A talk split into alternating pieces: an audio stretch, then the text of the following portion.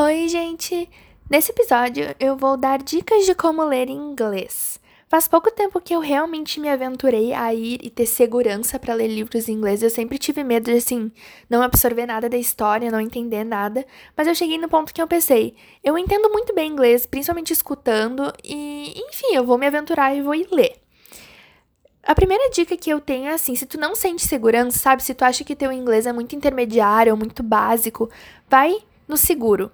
Lê algum livro que tu já conhece. Tem muita gente que começa lendo Harry Potter em inglês, porque todo mundo já leu Harry Potter. Então, começa lendo um livro que tu já leu. Eu recomendo, tipo, Harry Potter ou Percy Jackson. Não tanto jogos vorazes, sabe por quê? Porque eu não recomendo ler distopias em inglês, nem distopia e nem fantasia. Porque distopia e fantasia tem muito do vocabulário deles, eles têm os termos que eles criam, ou, tipo, por exemplo, a capital é diferente em inglês e em português, isso de jogos vorazes. E pode dificultar para tu entender essas, essas coisas em inglês. E, então eu, eu acho que começar com distopias ou fantasias pode ser meio difícil. E com exceção de Harry Potter, porque assim, Harry Potter tem termos que são muito fáceis de entender e termos que provavelmente tu já até conhece, sabe? Então recomendo começar por coisas como Harry Potter e, enfim, esses livros mais infantis. Outra coisa, uh, eu recomendo também ler no aplicativo do Kindle. Não necessariamente tu ter o aparelho Kindle, mas ler no aplicativo do Kindle. Por quê? Porque lá tu tem acesso instantâneo ao dicionário e ao tradutor.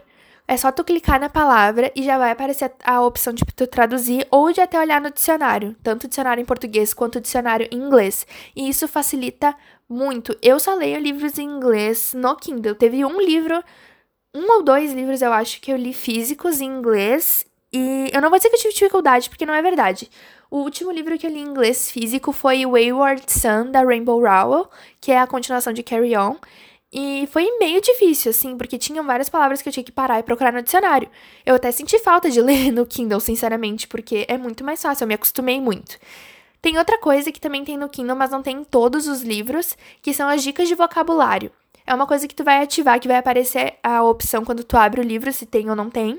E ele vai aparecer automaticamente na tela uh, dicas de sinônimos para algumas palavras. Não necessariamente vai aparecer a tradução dessa palavra, mas vai aparecer o que, que ela significa com palavras mais usuais. E isso ajuda bastante. Não tanto para mim, às vezes eu desativo esse negócio, porque sempre sempre tem uma explicação para uma palavra que eu já sei o que, que é, e às vezes não tem para uma palavra que eu quero. Às vezes isso me irrita, tem que ser bem sincera. Agora eu vou falar para vocês livros que eu já li em inglês e que eu acho que não são tão difíceis, que são bons para vocês começarem.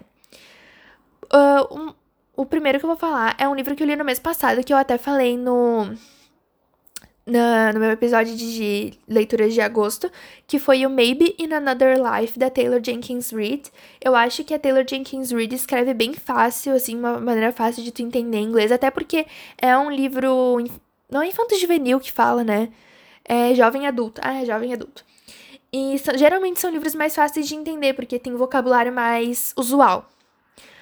Outro livro que eu li em inglês e que eu acho que pode ser bom para tu começar é Heartstopper da Alice Oseman. Na verdade, isso é uma. Tipo uma HQ. Eles falam, né? Graphic novel. E eu realmente não precisei ver a tradução de nenhuma palavra. Eu achei bem fácil de ler. E é mais fácil por ser em quadrinhos. E se tu não entender necessariamente o que tá escrito, tu pode interpretar com o que tu tá vendo. Outros livros que eu acho mais fáceis de ler em inglês é Crepúsculo. Eu sei que Crepúsculo é uma fantasia. Não, não é distopia, é fantasia. E que eu disse para não ler fantasia, mas é que, gente, Crepúsculo não tem nenhum vocabulário que é do de Crepúsculo, sabe? Do mundo de Crepúsculo. São vampiros, coisas que a gente já sabe. Então acho que fica muito mais fácil, até porque a escrita de Stephanie Meyer não podia ser mais simples. Eu li Crepúsculo, Lua Nova e o comecinho de Eclipse em inglês. E foi, assim, muito fácil, muito tranquilo mesmo de ler. O último livro que eu tenho para indicar, que assim, eu li em inglês, foi A Little Princess do Fran...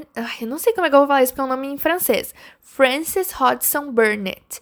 É, se tornou um livro favorito, assim, da vida mesmo. É um livro infantil, então é uma narrativa muito fácil. Talvez tenha dificuldade com os termos serem em inglês britânico. Alguns eu tive que parar e olhar. Mas é um livro bem facilzinho de ler, porque é um livro infantil. Então, fica muito mais fácil pra gente. porque, enfim, é feito para crianças, né? E a gente não é criança. E, enfim, essas são as dicas, assim, basicamente que eu tenho.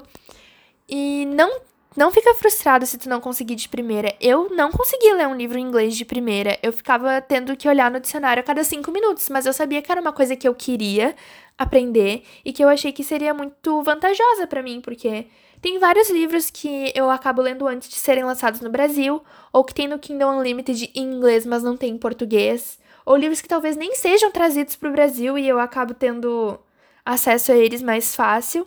Enfim, eu acho muito vantajoso ler inglês ajuda tanto para, sei lá, questão acadêmica de tu saber melhor as palavras em inglês, quanto até para assistir série ou vídeo no YouTube. Eu assisto muito vídeo no YouTube em inglês, principalmente de booktubers que são gringas.